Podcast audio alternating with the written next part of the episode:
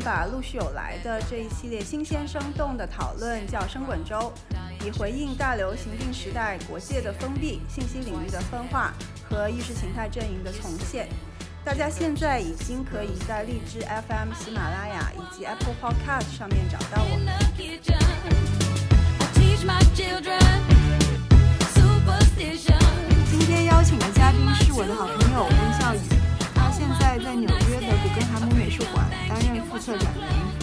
所谓的这种刻板印象，中国城很肮脏，然后很油腻，到处有老鼠窜来窜去，其实就已经慢慢慢慢变成一个很根深蒂固的这样一个印象。他马上就把你列入了一个所谓的少数要为自己发声的这样一个很 marginalized identity。而 African American 在美国经受的苦难和他们这个几百年来的压迫，是一个非常 singular example。是有权利的人已经给你设好了，你要么就进去，在这个结构里面探讨这个问题，要么你连进都进不了。Locality 是什么？到底在地性是什么？你要把之前的这种框框、条条框框、框架，甚至你做展览，甚至你的空间关系，甚至你这种白盒子的所有所有的一切都抛开，你会是一个什么样的情况？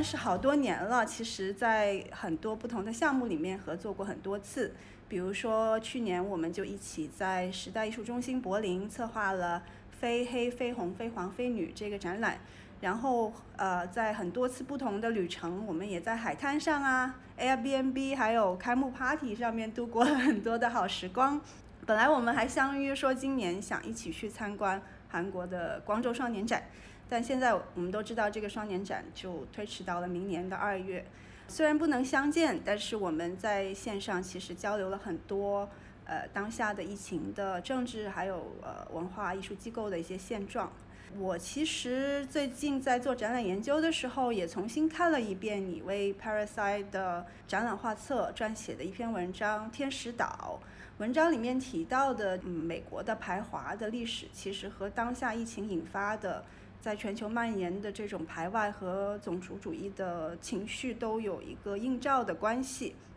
所以我想今天来跟你打开这个话题，继续聊一聊呃种族主义的历史，还有顺便也八卦一下你的现状，还有我们接下来的一些工作的计划。你最近在古根海姆的官方的播客上面发起了一个议题，叫 “Responding to Anti-Asian Xenophobia During the Pandemic”，我暂且把它翻译成“回应大流行病中的反亚排外”。你现在身在纽约，然后美国其实疫情平复的曲线看起来好像也还不是特别的明朗，但是美国的很多大美术馆它。呃，在面对这种呃经济衰退的前景，包括门票收入的减少这样的不确定性，第一反应其实是裁员和削减预算。但由于美国本土这种种族主义的历史，以及他们在文化领域的这种纠正。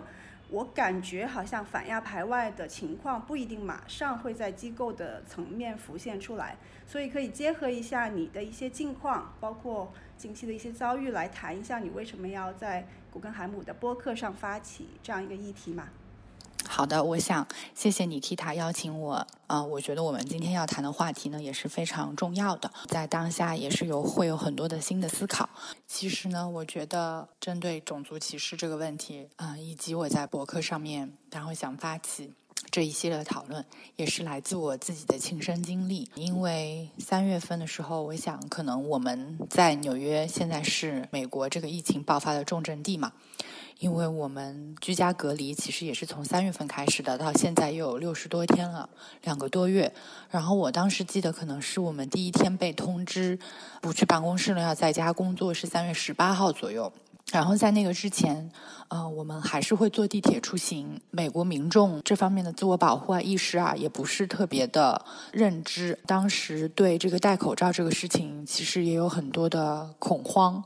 然后他们可能会觉得，在外面只要是亚洲脸，然后又戴一个口罩，它就会马上自动的把你定义为是病毒携带者，所以这有一个这个基调在那儿。我的个人经历呢，就是我有一天还是坐地铁嘛，可能在傍晚的时候，跟我的 partner 一起，就是在我家旁边的这个布鲁克林的地铁站等车，然后我们进到地铁的站台里面，我当时记得地铁站台上面人很少，然后我们两个在那里，然后还有一个就是陌生人。然后也在那里等车，我们是戴着口罩的，因为之前一月份其实我们也在上海，然后也知道这个事情的严重性，所以我们就开始自我保护。我自己戴着口罩，其实也有一点点心虚啊。然后当时这个在地铁站上的站台上的陌生人呢，他开始就对我骂骂咧咧的。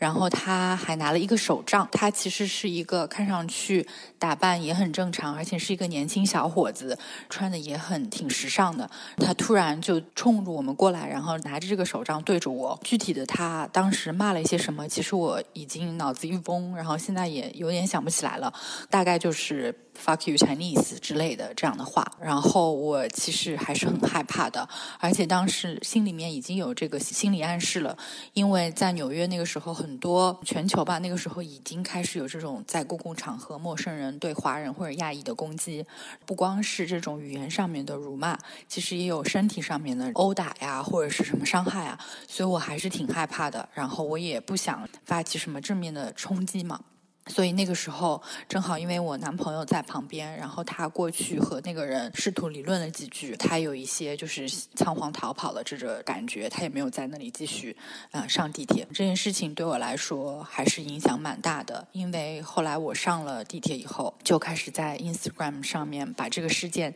用 Story 的方式发出来，当时。嗯，就收到了很多人的回复，也是在 Instagram 上面的，可能会 follow 我呀，然后不认识的一些陌生人，就引起了很大的共鸣。我觉得这件事情还是应该要把它拿出来说，然后要以一种公众的形式来引起大家的注意。所以我就决定以古根海姆的这个博客的平台来谈这个事情。我觉得从个人的经历出发是非常非常重要的。然后这也不是我的一个什么孤立的单独的事件，这已经是有这样很多很多的情况。所以基本上我也是为什么想把这个情况以这种方式来表达出来。啊，我之前在旧金山会经常在一个比较繁忙的一个巴士站等车，然后这个巴士站经常就会有很多流浪汉啊，然后他们看见你一个中国小女孩，也会过来感觉要欺负你啊，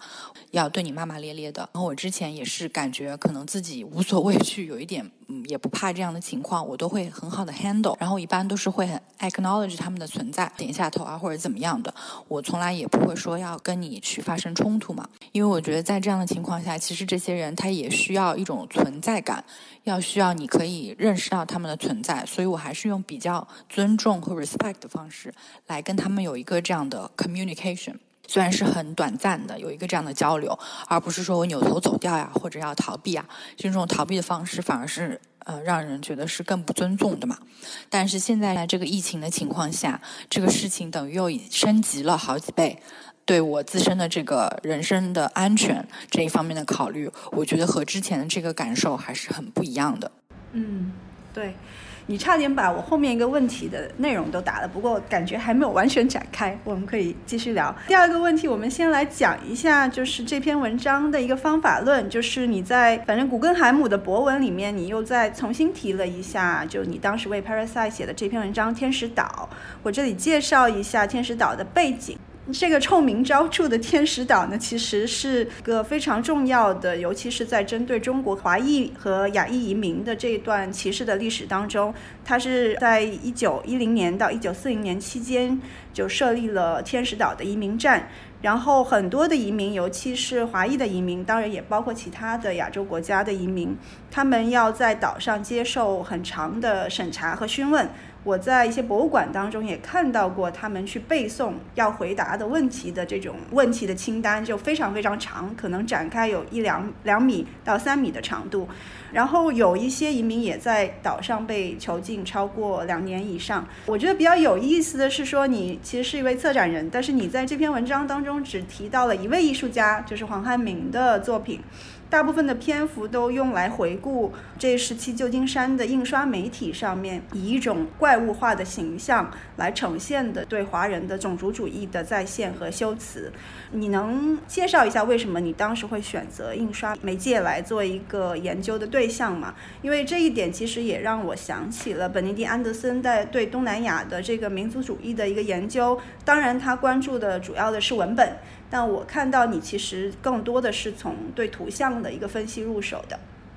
嗯，其实《天使岛》这篇文章的写作过程对我的帮助还是挺大的。正好他也给我提供了一个机会去研究这一段历史嘛，因为就像我之前刚才说的，其实我自己一开始并没有很强的认同感，呃，也并没有觉得自己，呃，对这方面的过往的事情很感兴趣，所以正好当时 Parasite 在做这个。一年日志的展览的时候，他们想到了这个瘟疫的关联，其实是也是从中国，然后传到香港，然后再从当时的跨太平洋到了美国，然后到了旧金山。其实这个关系就是很有意思。正好当时因为我在旧金山，他们就觉得我可能可以以这样的一个形式来进入，然后写一篇这样的文章来探寻当时华人在旧金山和在美国的状态。那我觉得其实天使岛现在是个旅游胜地啦，就是大家会去观光。然后你从旧金山呃本土坐船过去，然后它其实离另外一个很有名也是臭名昭著的岛叫 Alcatraz，就是在他们在旁边嘛。因为 Alcatraz 可能大家也有看过电影，好像叫《勇闯夺命岛》还是什么？有电影监狱吗？上面是个。对，其实上面是一个监狱，然后有关押过非常多很著名的这个杀人犯等等。因为它旁边的这个细这个细节，我要地理位置，我想提一下，因为它旁边的水是非常急，虽然感觉你看起来很风平浪静，但是因为这个 Bay Area 这个海湾下面的水流特别特别的急，然后温度又很低，所以你想要越狱的机会是很低的。就是你如果从，即便你从这个监狱的翻墙出来以后跳到水里，你要逃嘛，也是游不到旧金山的岸边的。所以这也是为什么，其实天使岛也是在这样一个情况下。那么如果移民过来了以后，你被关在那里，你想自己逃出来，再游到这个旁边的城市里面，是基本不可能的。所以它其实，在本质上面，在地理位置上面是占了这样一个关押人优势。另外还有就是天使岛这个名字。和它的本质上在做的一些事情是一个对照嘛，也是很讽刺的。所以这个也是让这个地方为什么特别有趣，然后吸引我的地方。所以我那个时候为了写这篇文章，我其实去了岛上很好几次，然后都是我个人去的，因为我觉得这样可以就是度过一些比较 isolated 和 solitary 的时光，可以想一些问题。我记得有一次去，正好人也很少。但是这个岛上其实除了就是自然风光，然后可能会有一些人在那里骑自行车呀，或者野餐呀。然后它有一个设立一个这种所谓的教育中心吧，就是 education center。它其实也是叫博物馆，它是把这个关押中心、关押移民的中心变成了一个博物馆。在里面它有很多档案，包括当时的一些老照片啊，还有包括当时记录这些入境人员的信息啊、字啊。来源啊之类之类的，然后然后需要指出的是，天使岛它其实也有关押非华裔的来自其他国家的移民，包括欧洲的可能也有一些，但是根据记录，他们普遍在那里待的时间会比较短，就是没有华工待的时间那么长。这个里面呢，其实它是有点像 concentration camp，呃，里面有很多 bunk beds，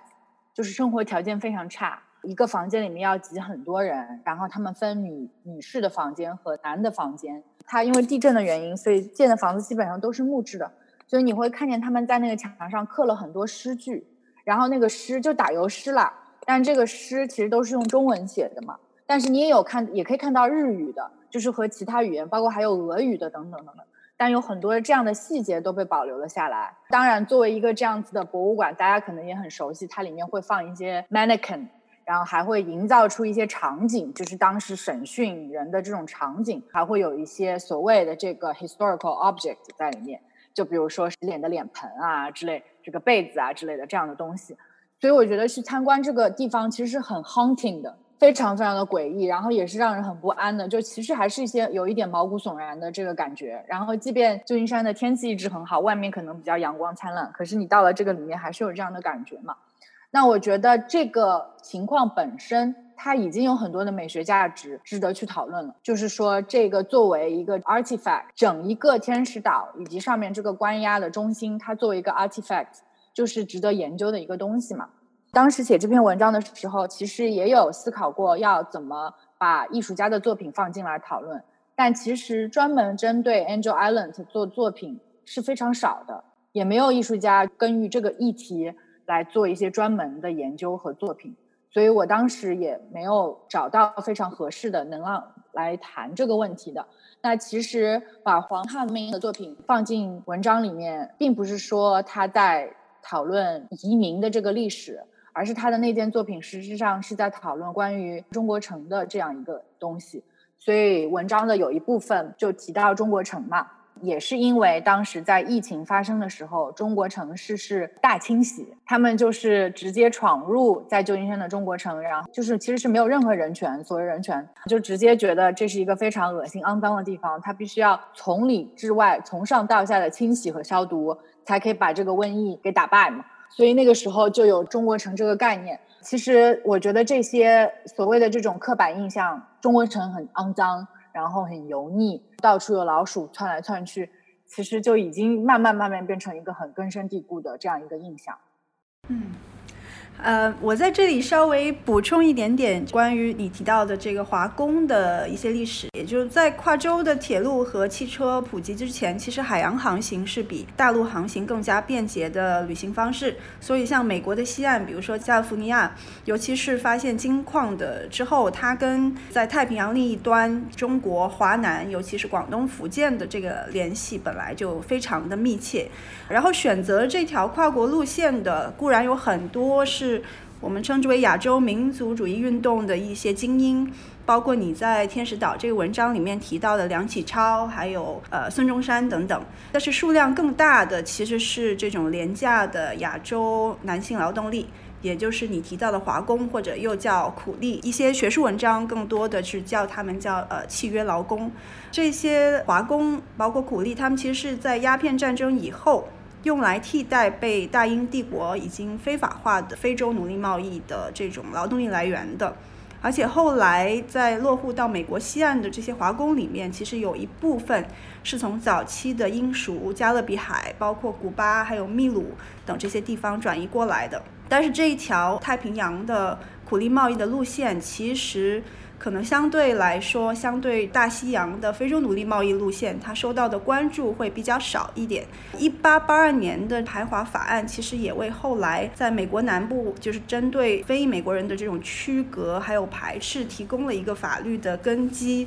我在读这个文章的时候，其实想起来，就是因为金矿的发现，当时的旧金山有一点点像，也是一个世界城，因为其实来自不仅有华工，其实也有来自拉美的，嗯，来淘金的这样一些人。他们呃，这个让我想到，就是近期挺热门的，就来自一位在香港的人类学家麦高登的著作，它叫《南中国的世界城：广州的非洲人与低端全球化》。他在这个著作里面描述了两千年之后的广州。现在其实很多的中国人也认为，来自非洲的这些商人，他们其实都是很贫穷的，所以他们来广州或者来中国也是来淘金。就这个词，他然后好玩的是，广州确实有一条路叫淘金路。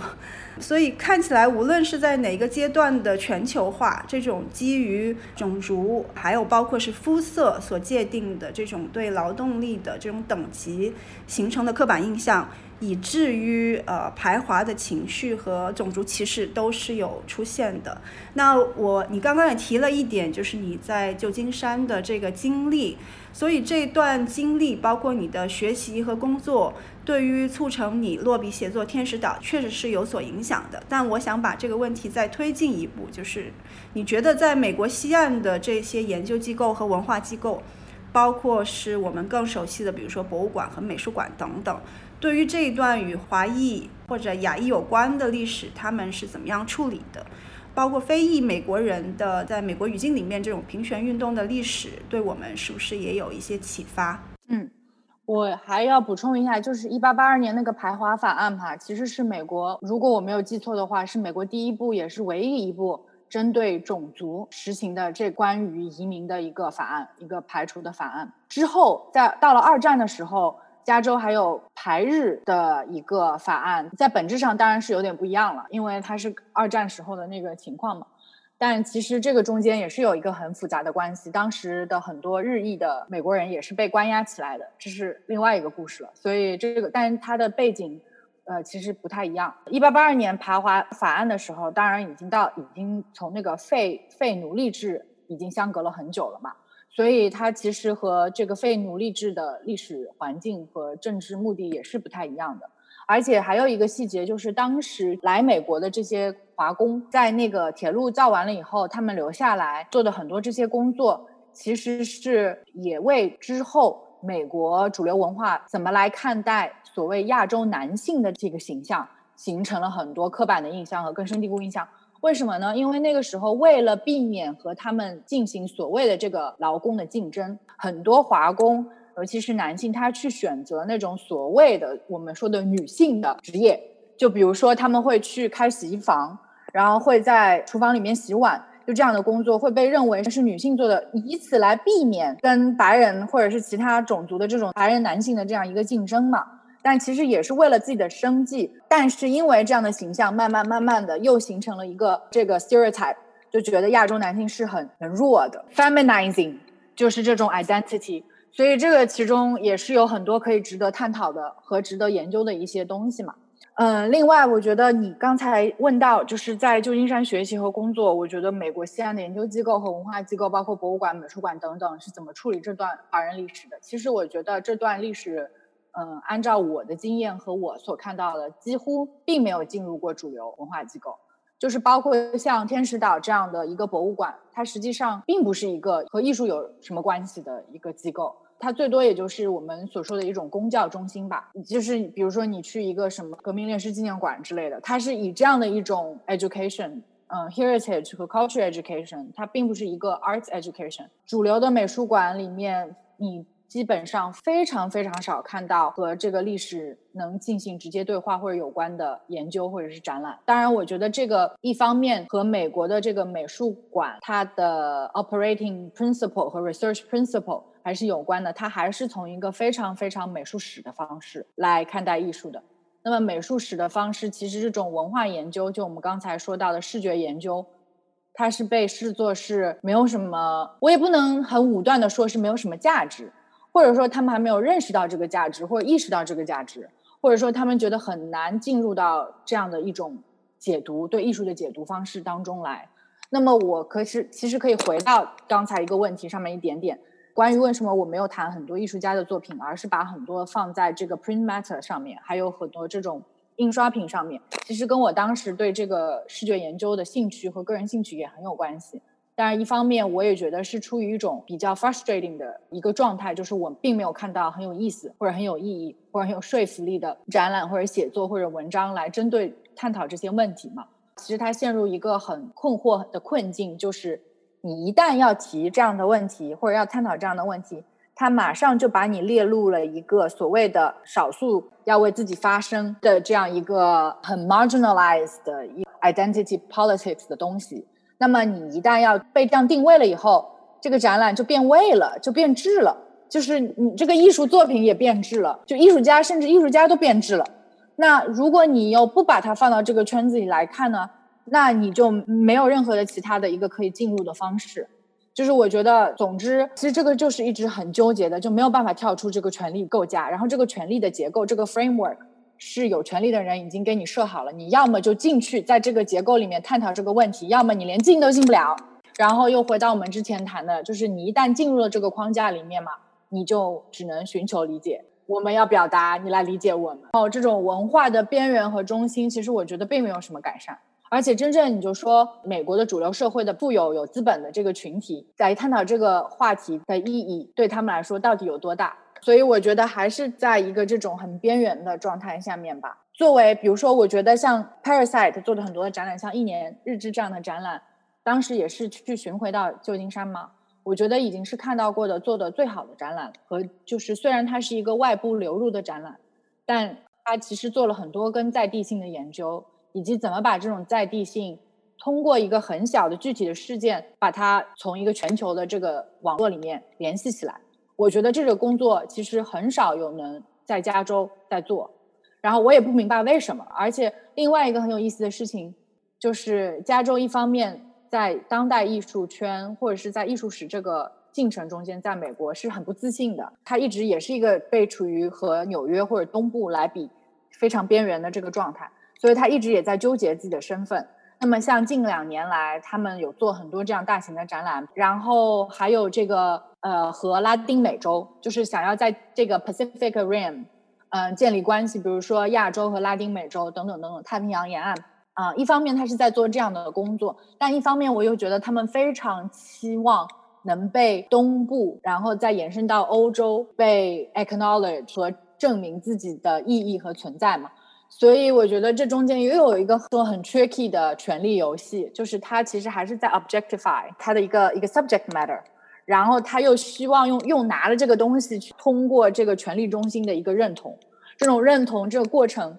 一直是在纠结的当中。所以我觉得加州还有 California 这 Pacific 这一块，他的身份认同是一个非常非常复杂的一个问题。我刚刚还有一个第二个问题，就是说关于非裔美国人的平权运动的历史，包括他们其实在文化机构、艺术机构里面的这种表征，他们这些是否对我们能够有所启发？因为去年就是夏天的时候，我也在美国嘛。当时其实当然在各大的美术馆都是看到很多的跟非裔美国，尤其是当代艺术有关的展览。这个对我其实也是蛮有帮助的，因为这一部分的历史我们可能在中国了解的也不够充分。你因为在美国的时间很长，所以我觉得你可以跟我们再介绍多一点。嗯，首先我觉得这也是一个很棘手的问题。因为我这个，我觉得我都不知道自己是不是一个对的身份来谈，因为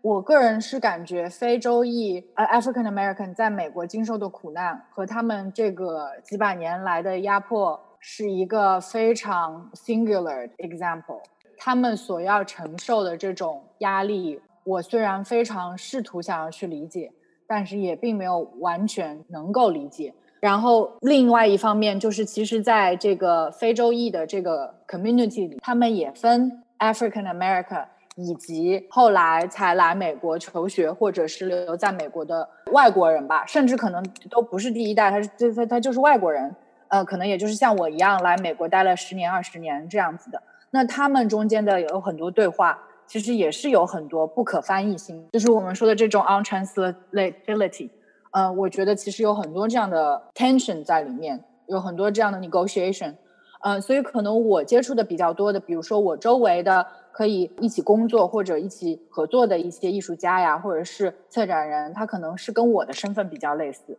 就是他们也是作为一个 foreigner 在慢慢进入这个过程。呃，非洲裔的这个群族，他还有一个更深的，包括他们在 community 内内部，就是他有 first generation、second generation。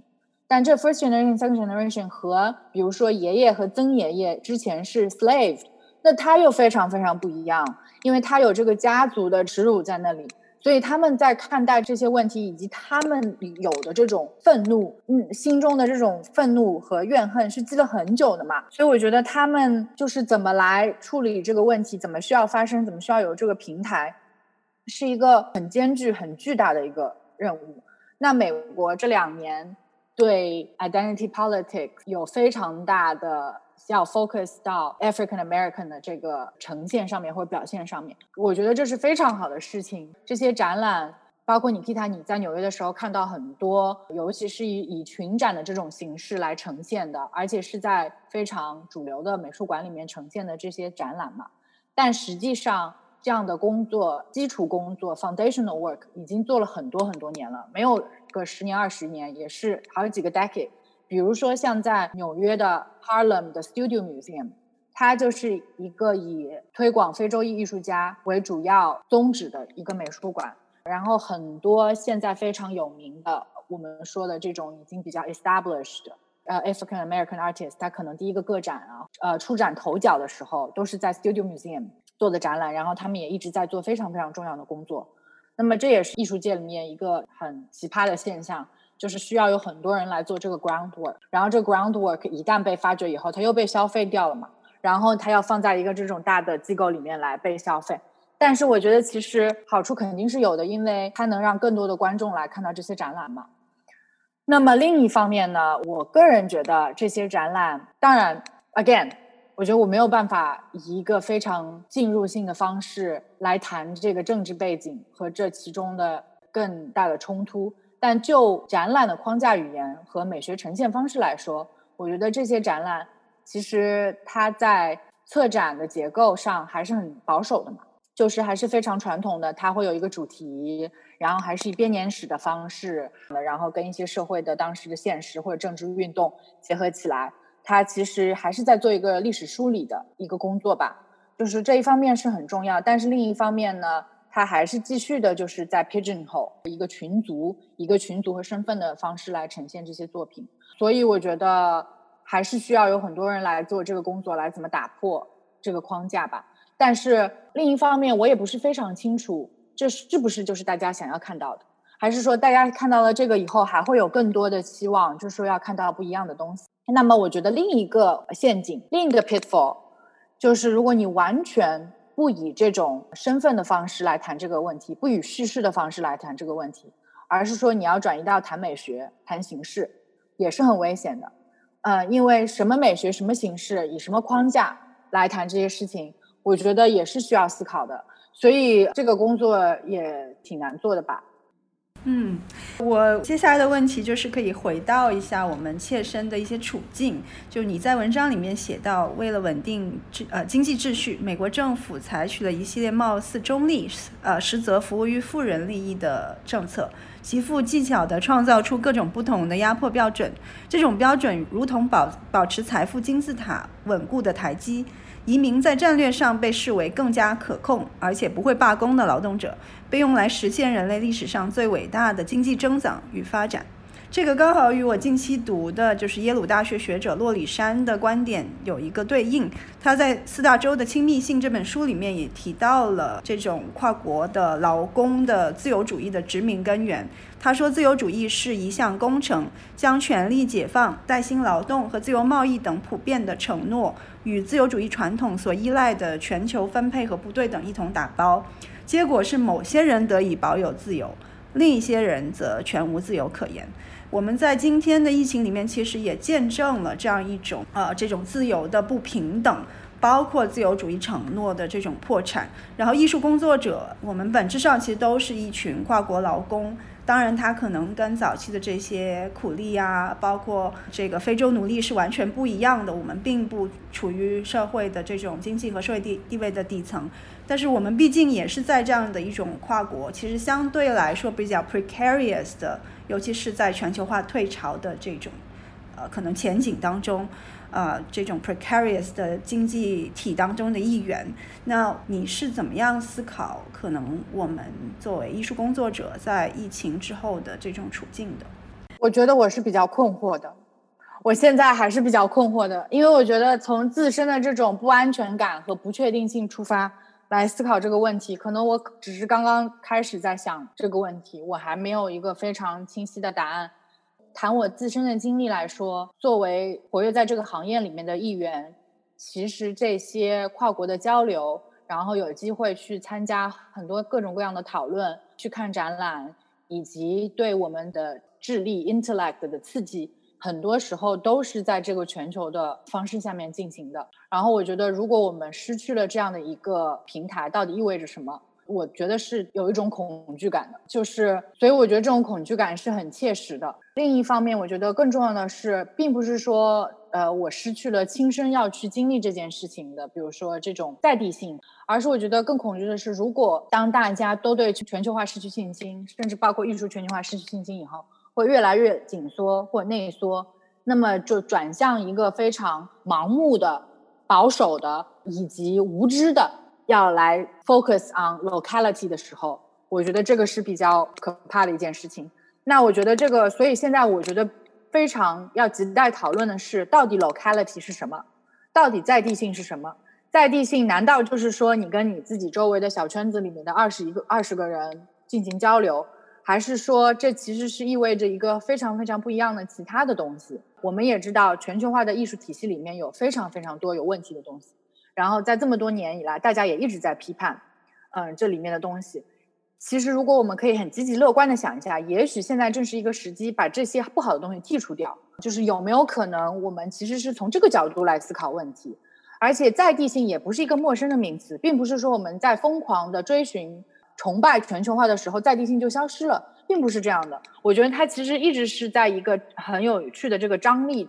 当中的。其实很多，比如说在地性里面的积极的东西，是不是我们现在可以把它放大？而全球化里面比较消极的东西，是不是可以把它慢慢的剔除？我觉得在这个里面，其实还是有一个思考的空间和思考的余地的。那我觉得作为一个艺术工作者，其实本来就已经挺难了嘛。就是我觉得，即便在疫情疫情之前，也并不会觉得这个这个行业或者这个工作是一个很很简单或者是很顺利的一个这样的工作。包括跨国劳工啊，或者我们说的这个所谓的。intellectual labor, immaterial labor，以及大家怎么能在这个薪水上面，或者怎么来承诺你的付出，其实是可有对等的回报的。这也是一个非常长期的一个讨论了。但我觉得，其实可能，如果我们可以把这个脚步放慢下来，也许这种剥削也会减缓一些，就是没有这么大的一个，比如说现在，嗯，之前的那么大的一个矛盾和冲击。啊，那现在比如说。各大美术馆都在进行线上的这个生产，而且是疯狂的生产。我觉得很多艺术家其实是被邀请到，比如说参加各种各样的对谈，或者是要提供图片，然后 Instagram take over，呃，或者什么什么 take over，然后在微信、微博上面发这些。其实很多人都是没有没有 pay 的，就是连一个很基本的这样说一个酬劳都没有。然后，嗯，很多机构也觉得这是一个理所当然的，不是大家每天都在发微信、微博、发 Instagram、发图片吗？就难道这不就是随随手的一个事情吗？所以我觉得这个当中也其实是有很多思考的一个问题。而且我觉得 social media 它固然是现在大家的一个精神寄托，就是你里面能看到很多内容啊，然后也会里面发生很多的讨论。但它同时也有一个这种自我推销和自我营销，新自由主义经济的产物嘛，非常典型的一个产物。这个 self marketing 这个功能在里面，所以很多时候机构就会以这样附带价值来 take advantage of the situation，就觉得哎呀，你你在这里面也是会有很多的 gain。所以其实这就是说，怎么说？就刚才我说的这种 immaterial labor，其实可以对等的嘛。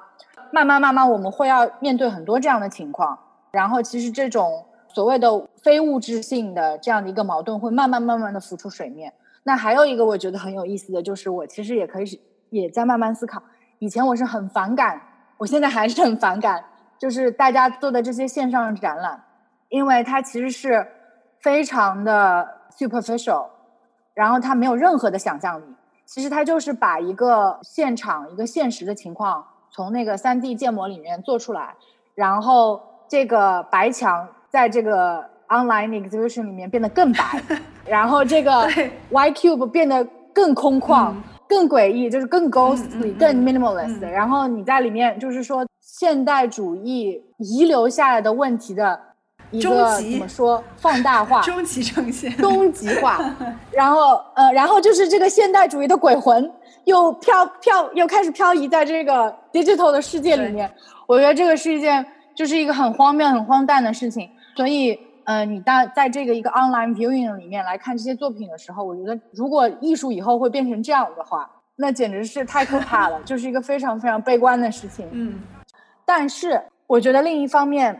这里面也有很多很多空间，其实也有很多研究和思考的空间。比如说，为什么不能和编程的编程员，就 engineer 和 programmer，以及 architect 和 designer 来重新完全。重新想象，这会是一个什么样的东西？就是你要把之前的这种框框、条条框框、框架，甚至你做展览，甚至你的空间关系，甚至你这种白盒子的所有所有的一切都抛开，你会是一个什么样的情况？这个到底是可行还是不可行？然后包括我们的硬件设备、我们的网络流量、我们的电脑到底带带得动、带不动？如果你要做一个非常 immersive 的 experience。那么这个和 VR 或者说和一些艺术家已经在做的这种实验又有什么区别？我觉得这些都是值得思考的一个问题。然后我觉得这些现在想一想也是蛮有意思的吧，因为我觉得线上展览实在太令人失望了。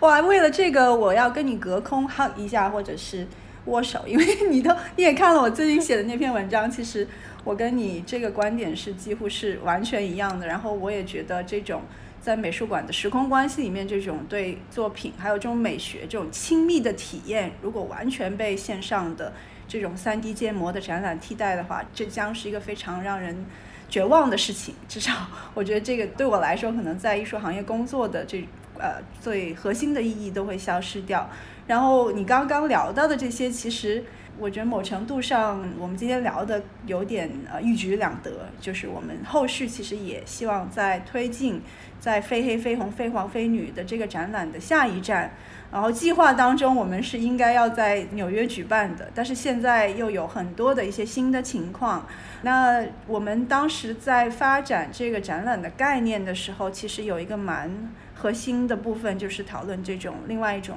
乌托邦，然后在现在的情况里面，比如第一，我们是可能要想象在一个原地不动，并且。现在认同政治可能成为一个非常主流的一种，在全球范围内。那在这样的背景下面，我们怎么样去想象另外一种乌托邦？还是说，整个关于乌托邦的这种讨论，我们需要给它设要有一些新的参数？就疫情成为了一个不可绕过的参数，在接下来很多的项目当中，